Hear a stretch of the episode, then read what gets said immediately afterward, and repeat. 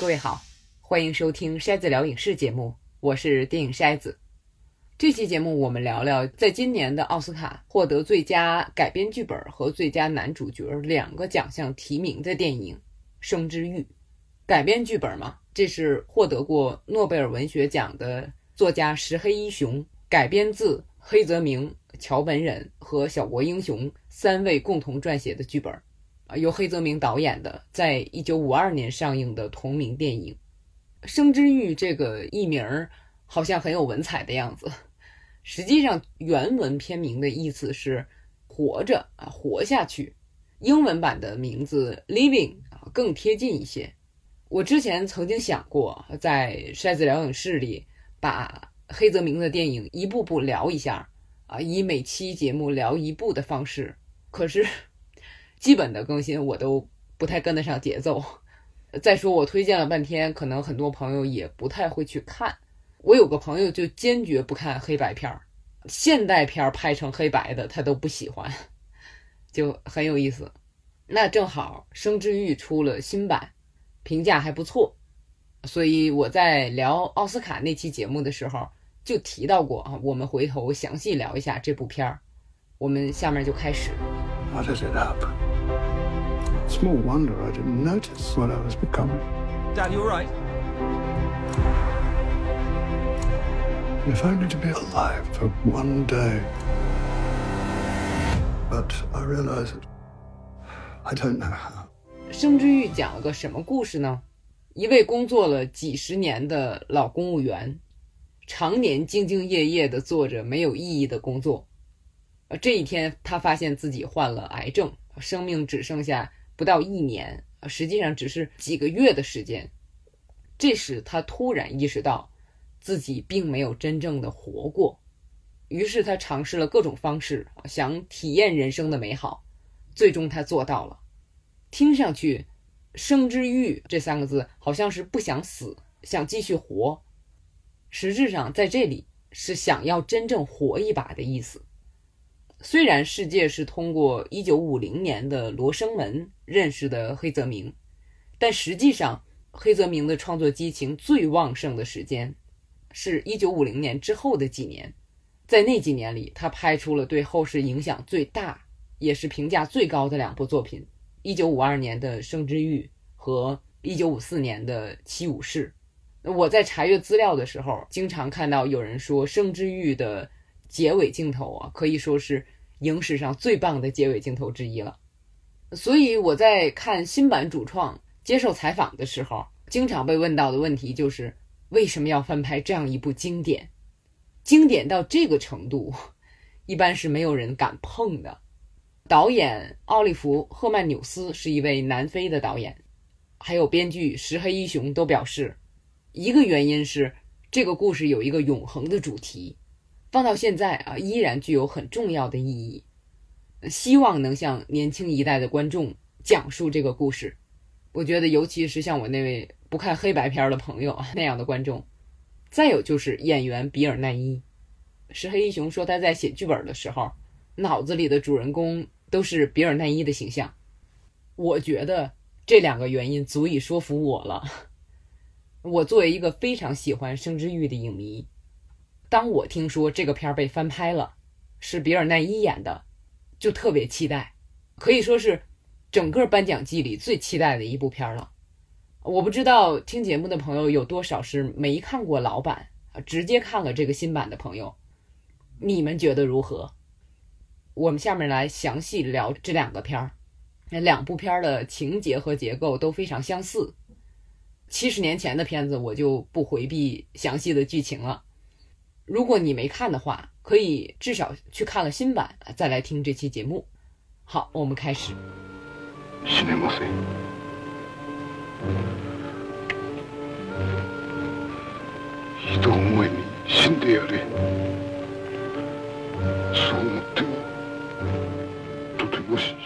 其实也没什么好剧透的，电影基本上在开头就告诉我们主人公要死了，但是一开始主人公并不知道。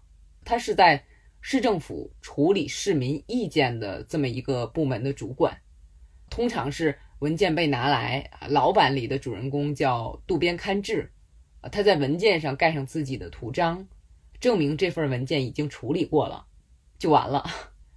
那事情本身并不能得到处理，因为部门之间的推诿扯皮，因为没有人真正想做事，都是多一事不如少一事。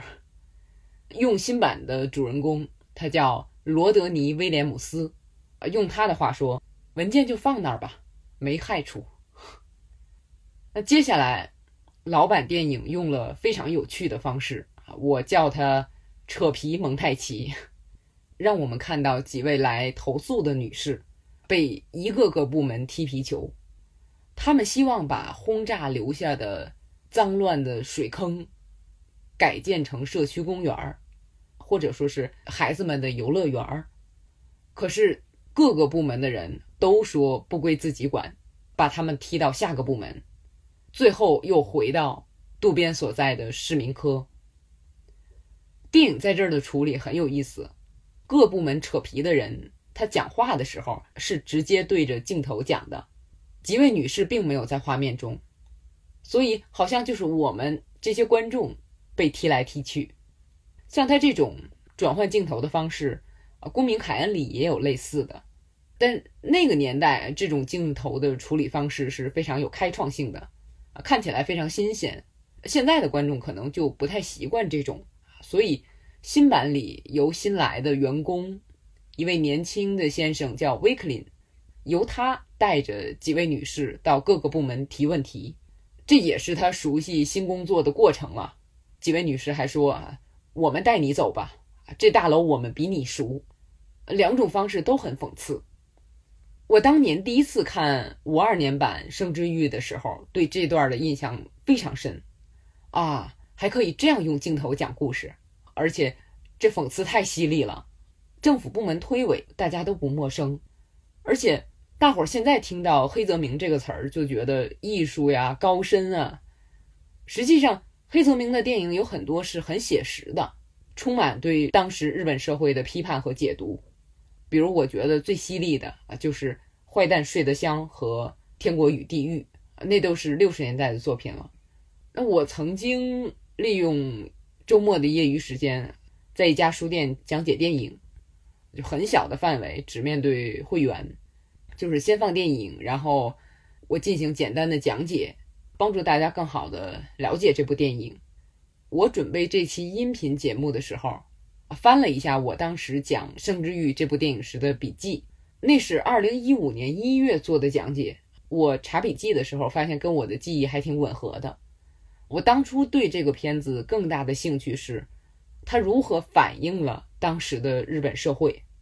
比如，当时是盟军占领日本的最后一年，本来这种批判的题材是不会通过，但是电影开拍没多久，电影审查制度就废止了。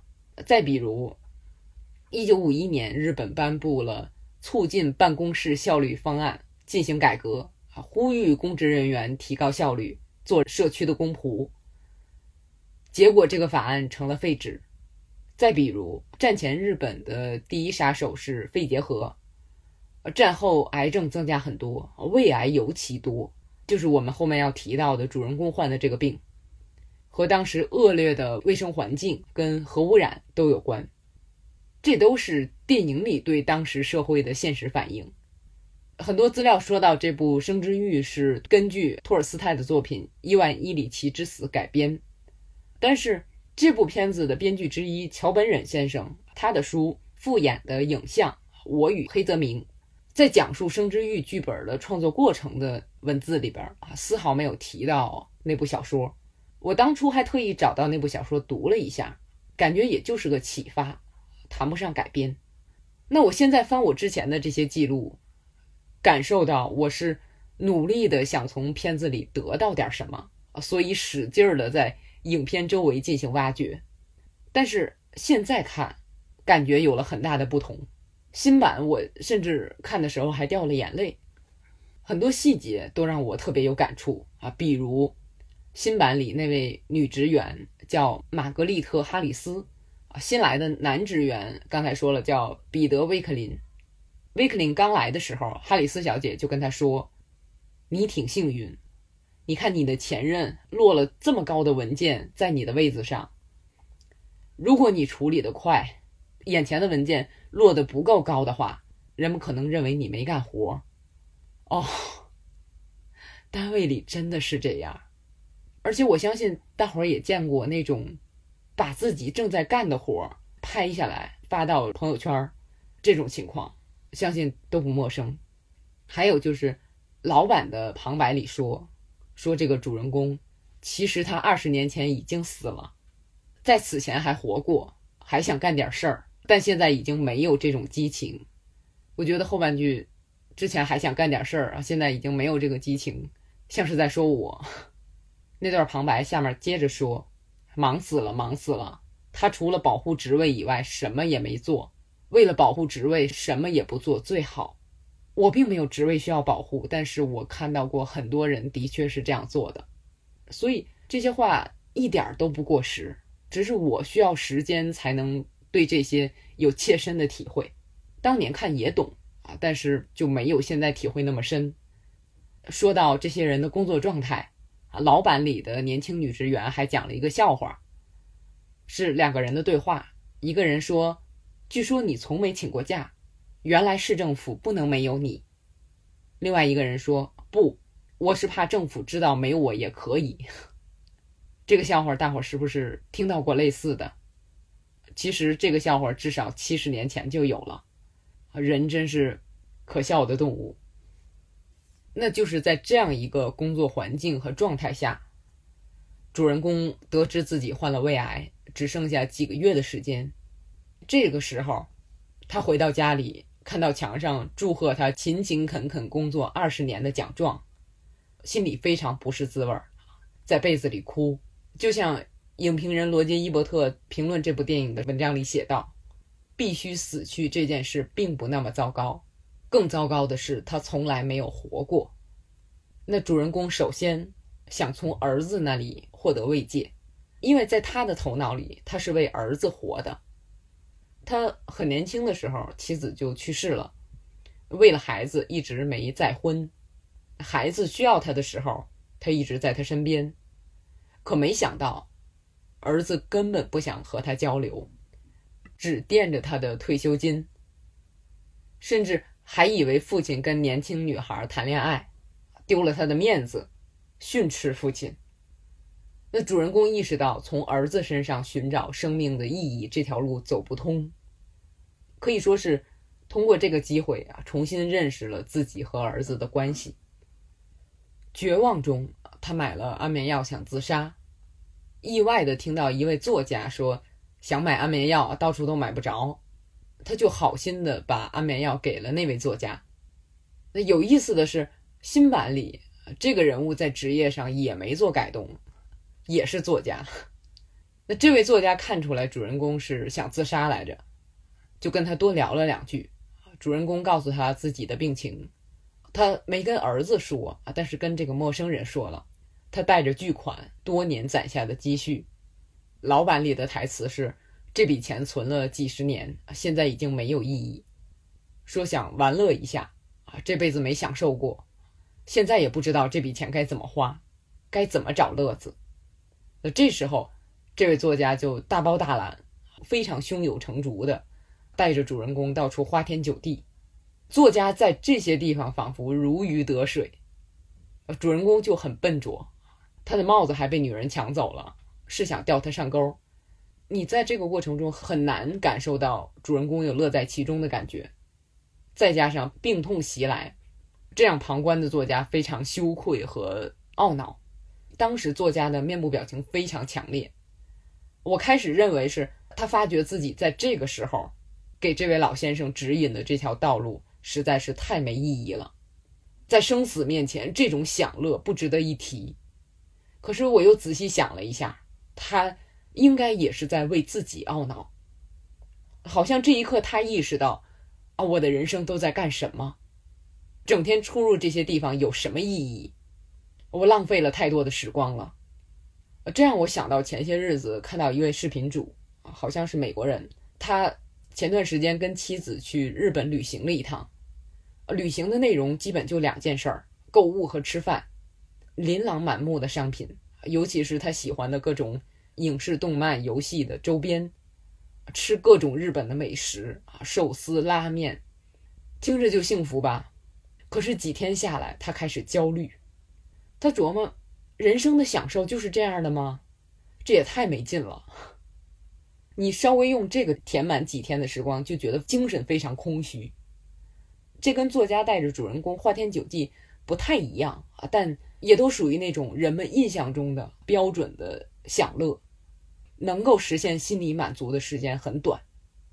那接下来，主人公在街上遇到了办公室的那位年轻的女职员，女职员要辞职，啊，老板里是需要他这位科长盖章，啊，新版里是需要他写推荐信。他自从确诊了，就一直没去工作。新版里有句话简直说到人心坎里，主人公说：“我的时间用来上班不值得。”为了表示歉意，耽误了人家的事儿嘛，他请女职员吃饭。两个人聊天的时候啊，女职员就说自己给办公室所有人都起了外号，就一个一个说，都很贴切啊。两个人聊得很开心。当说到主人公外号的时候，这位女职员有点不好意思说，啊，但还是说了。老版里他的外号是木乃伊，啊，新版里叫僵尸先生，啊，一个意思，就是能动的死人。这个外号非常精准，切中了主人公的内心。我们作为观众听到，心里也会咯噔一下，因为他刚刚意识到自己没有真正的活过。那老版里边，主人公对女职员。啊，老板里那位职员叫做小田切美喜。渡边对小田说：“我为什么变成了木乃伊呢？全是为了儿子。”小田说：“你不该把责任推在儿子身上，他又没叫你当木乃伊。做父母的都一样，我妈也是，说生我挨许多苦，我感谢他生我，但责任不在婴儿。”啊，这段话。我也是第一次看的时候，印象就特别深。涉世未深的小田很直率，一下子就戳破了渡边其实是拿儿子当借口。那接下来，主人公一再去找这位女职员，哪怕她换了工作，他还到新的工作地点去找她。这里电影的安排就挺有意思，在两版电影里，这位女职员都是从坐办公室的文职工作换成了。偏体力的工作，老版里是在玩具厂做工，新版里是在酒店当服务员。主人公去找他们的时候，女职员都是被繁重的工作压得喘不过气来，已经很烦了，还被主人公缠着到处吃饭玩耍，他就不太高兴啊，急着回家。主人公就问他：“你为什么这么有活力？”但其实年轻人是不知道的。啊，你看他们换工作也是比较盲目的，这种活力早晚会被耗尽。他们在办公室里显现出来的那种活力啊，不是具有自觉性的，而是年轻使然。所以老板里啊，渡边急切地追问他：“我看到你就觉得温暖，你年轻又健康，你为何充满活力？我这木乃伊很羡慕你，我想像你这样活多一天再死。”小田说：“我只是工作和吃饭，不知道怎么教你。”那新版里的对话更柔和一些。女职员哈里斯小姐听到主人公患病的消息，一直落泪，也不知说什么好。感觉她很善良，同理心也很强。毕竟她和威廉姆斯先生也不是特别熟。威廉姆斯先生说：“当我看到你，我想起了自己当初活得多么纯粹，怎么会变成现在这样？我想，也许是……”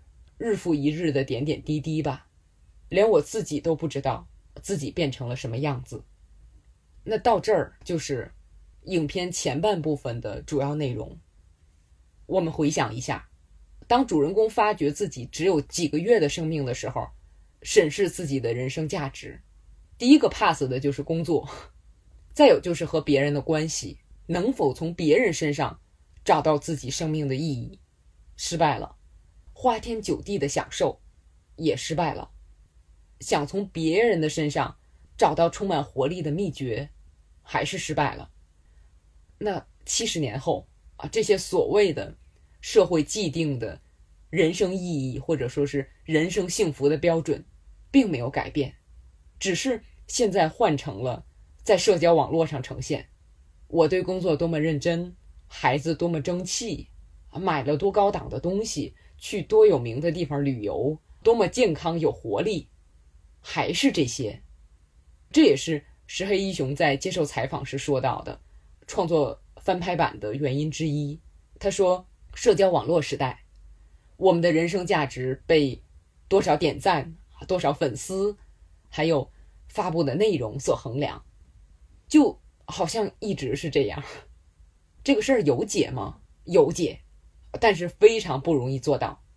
所以，《生之欲》里的主人公可以说是一位英雄。”筛子聊影视，在体验中成长，用理解去改变。那我们刚才说电影的前半部分。那就有后半部分，我相信这个电影的结构会让不少人感到意外。至少我每次看到两部分连接的地方，都会感觉晃一下啊，怎么回事儿？这当然是创作者有意而为之的。我说的接头的地方，就是主人公在和女职员交谈的过程中，好像忽然悟到了什么。那接下来。是在他确诊后，第一次回到办公室，找出之前那些女士要求建公园的投诉文件，召集部门的职员们，走，我们去实地调查。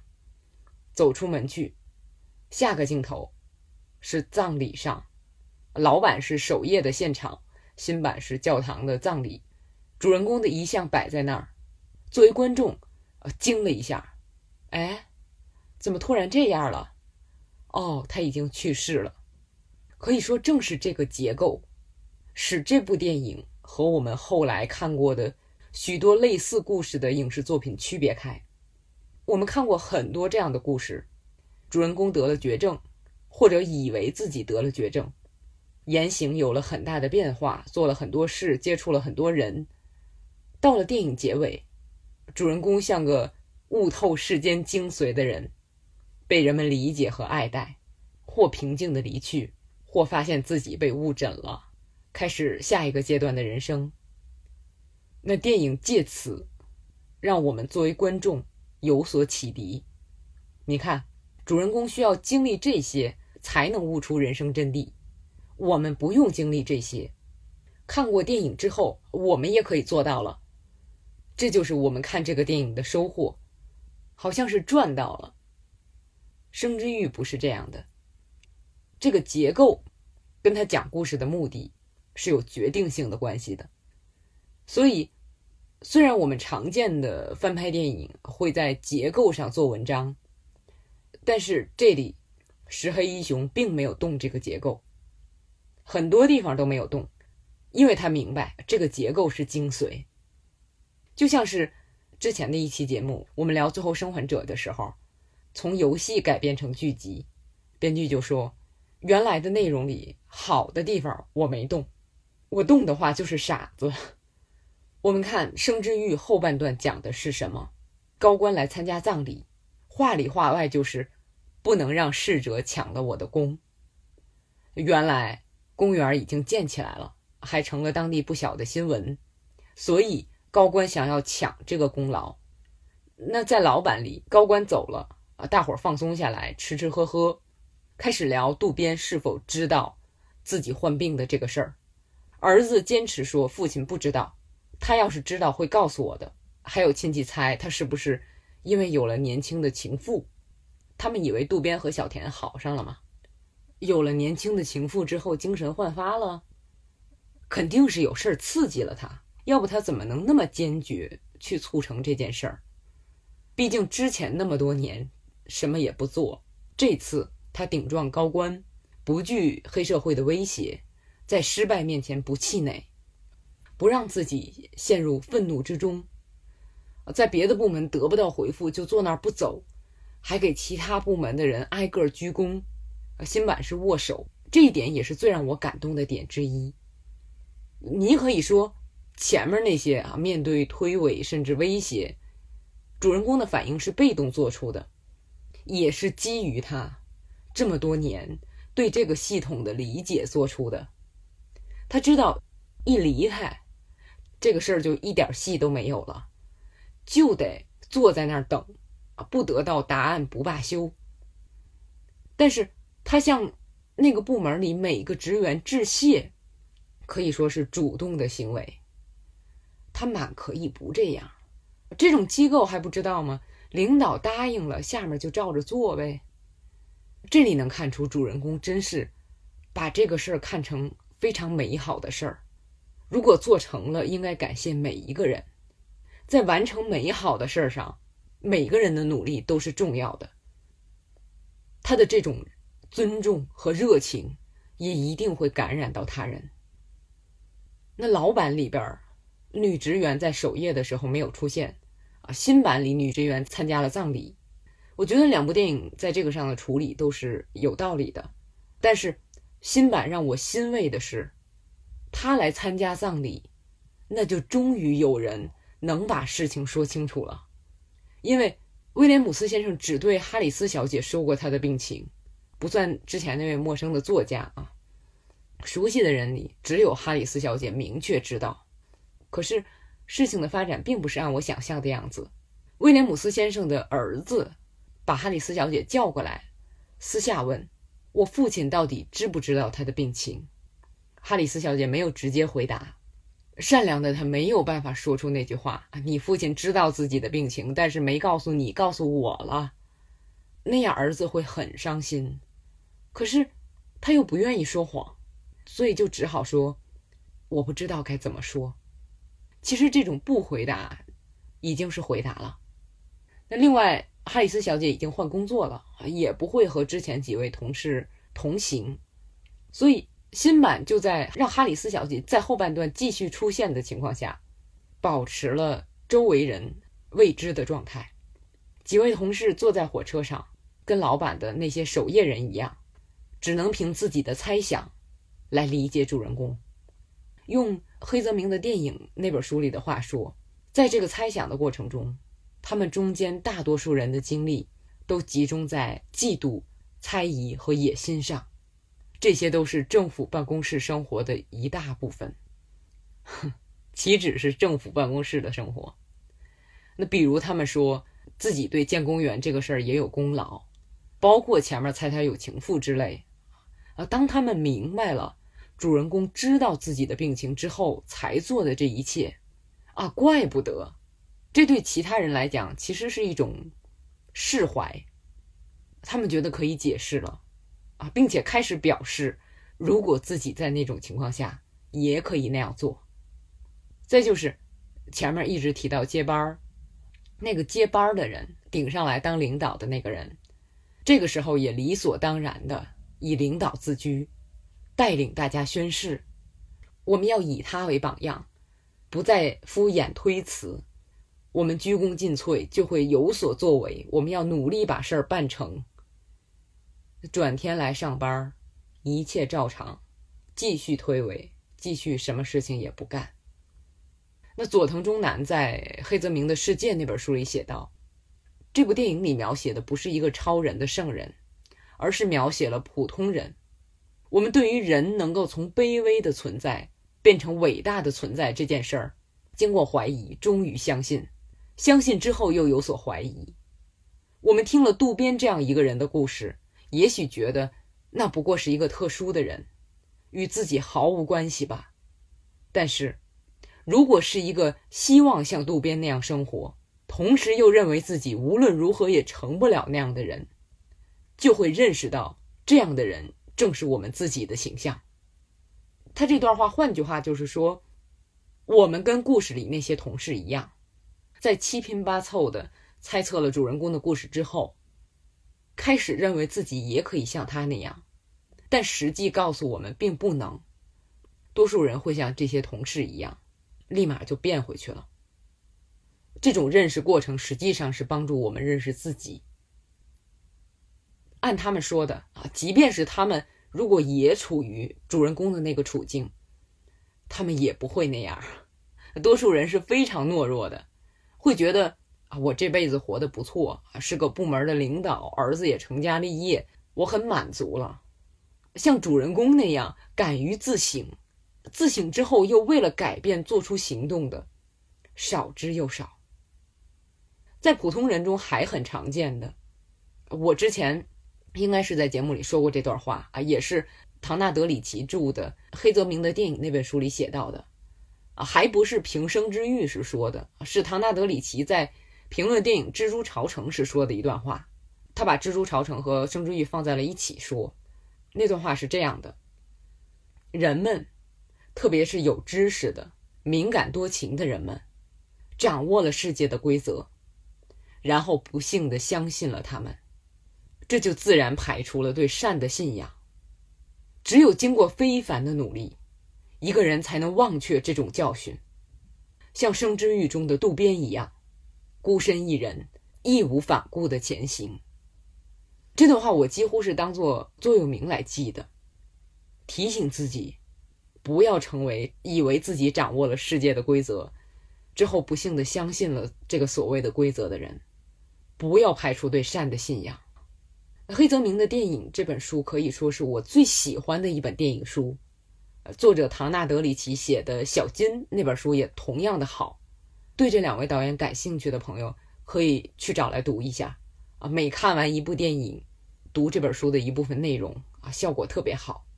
那我们刚刚说的是《生之欲》的主人公所做的，实际上绝大多数人做不到。那么我们在多数电影里看到的都是什么故事呢？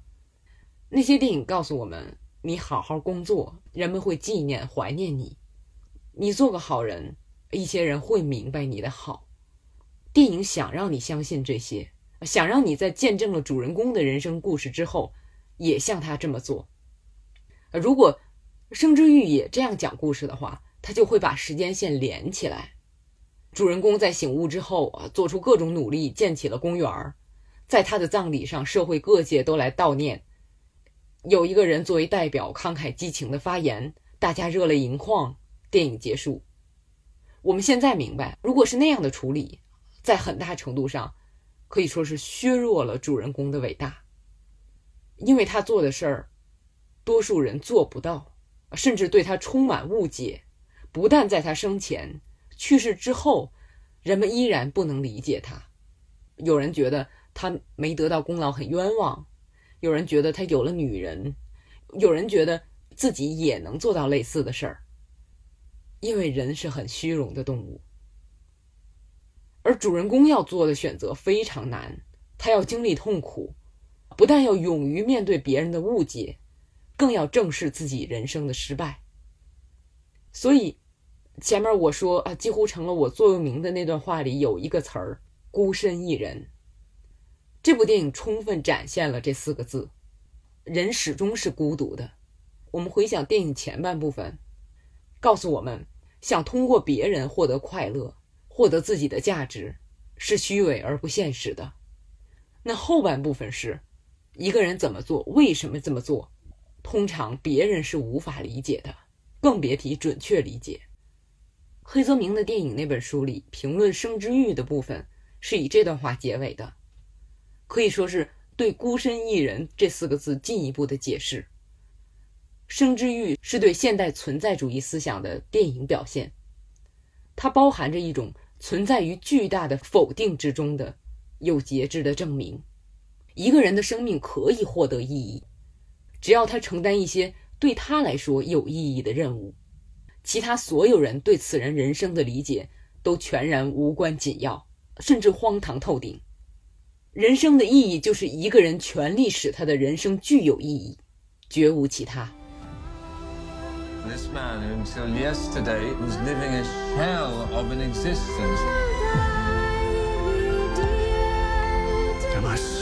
very much do not wish to do so.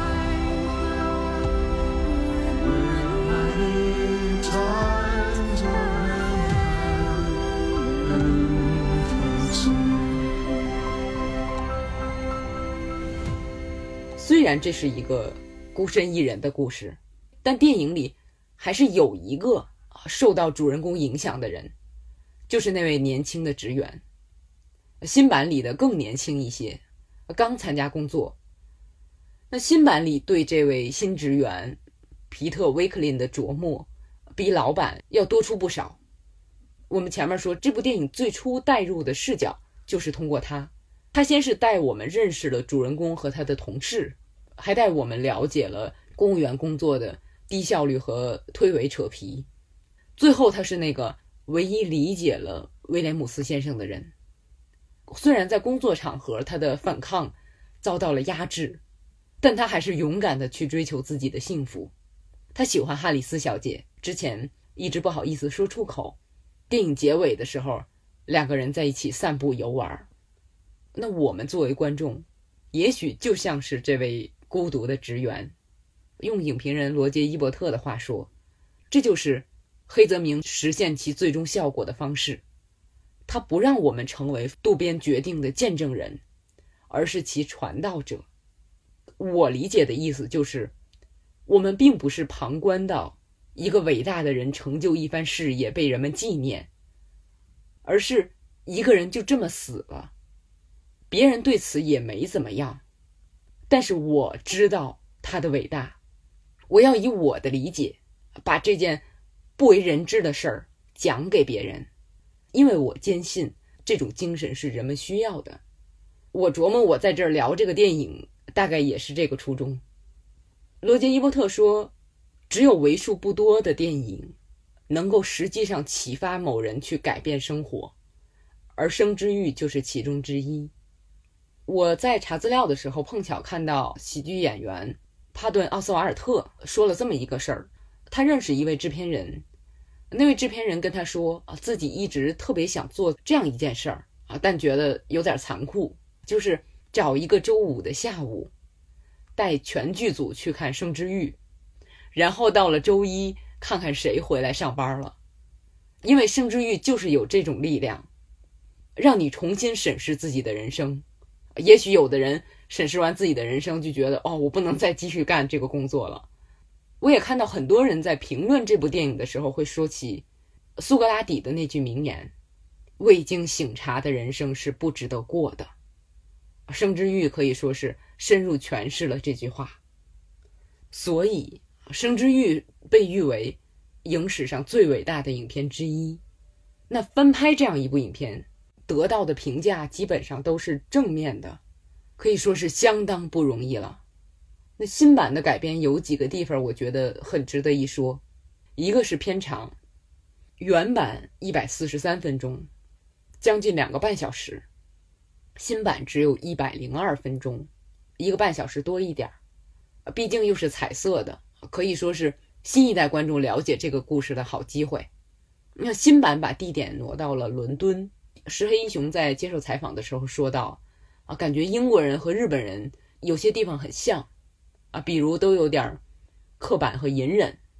那两部片讲述的都是五十年代的故事，对老版来说那就是当时发生的，对新版来说是过去的故事了。我觉得新版这样的设定是为了尽可能的接近老版的故事。还有就是我们前面说到的啊，那个年轻的职员承担的戏份更重，对故事的讲述更重要。还有两个具体的地方，我觉得新版改的特别好。一个是威廉姆斯先生在最后一次和哈里斯小姐见面时，啊，说了这样一段话。他说：“不知道你在下班回家的路上，有没有停下来看过孩子们玩耍，在街道或者院落，他们的妈妈叫他们回家的时候，他们总是很不情愿，很抵触的样子。但孩子本来就该那样，比一个人坐在角落。”不和别人玩，不喜不怒，只等着妈妈来叫的那个孩子，快乐得多。我很怕我最终会成为那个孩子。这段话是老版里没有的，在新版里可谓一举多得。一方面是这段话本身用在这里表意非常合适，两位演员的表演也很动人。另一方面是正好是这个比喻，让威廉姆斯先生想到。自己可以通过建那个给孩子玩的游乐场、那个公园儿，给自己找一个人生目标。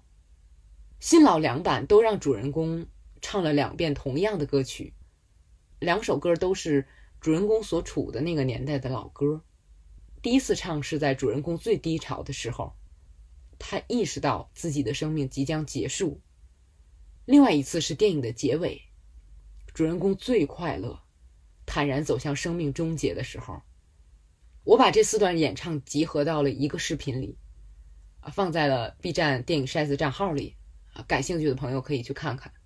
那新版的那首歌的歌词里，就有“我的妈妈怎样怎样”。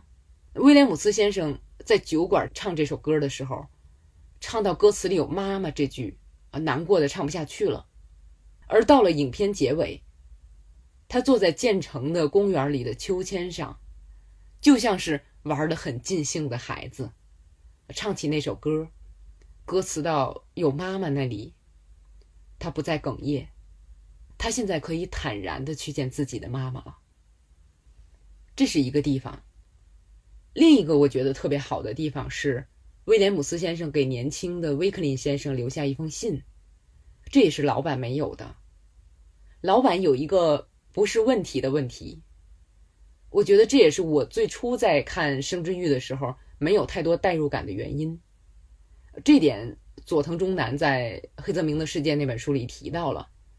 当渡边问小田怎样才能有活力的时候，小田说自己在工厂生产这个玩具兔子啊，能成为孩子的陪伴。你也做点什么吧，这启发了渡边建公园的念头，就跟我们前面说的那个启发的点不一样。那到最后。也给人感觉是，渡边突然把自己献身给工作，获得了人生的价值。佐藤忠男说，从某种意义上讲，工作至上主义起着作用，这只是把现实生活理想化了。我开始的感觉也是这样的，直到我读到唐纳德里奇的影评，他说，渡边把自己赋予一件东西，这东西使他飞翔。啊，我这才明白。我把这故事想狭隘了，那新版电影在某种程度上就把这点直接点透了。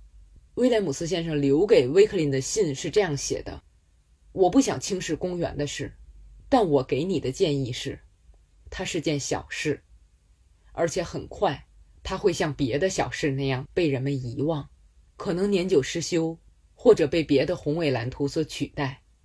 恕我直言，它不会成为屹立不倒的丰碑。”如果真的有那么一天，你所有的努力失去了方向，当你步履维艰，即将陷入我长期以来曾经处于的境地，那么，请你记起这个小小的公园，和它完工后带给我们的那份满足感。这段台词想提醒大家的是，重要的不在于做成的是什么事儿，而是做这件事儿对你的意义本身。当然，我不会因为这些小改动说新版比老版好啊。老版那个原创的意义，至今看仍旧是独特而伟大的。但新版这些改动，让故事所表述的意思更明晰了，感情依然很含蓄内敛。新版我看了两次，都掉了眼泪。唐纳德里奇说，《生之欲》给他的启示是：人是孤独的，只为自己负责。为永远自我更新的选择负责，让我们共勉。好，这就是这期节目想跟各位聊的啊，感谢倾听。如果你喜欢筛子聊影视节目，请点赞或者关注啊，也希望把节目分享给你的朋友，谢谢。我是电影筛子，我们下期节目再见。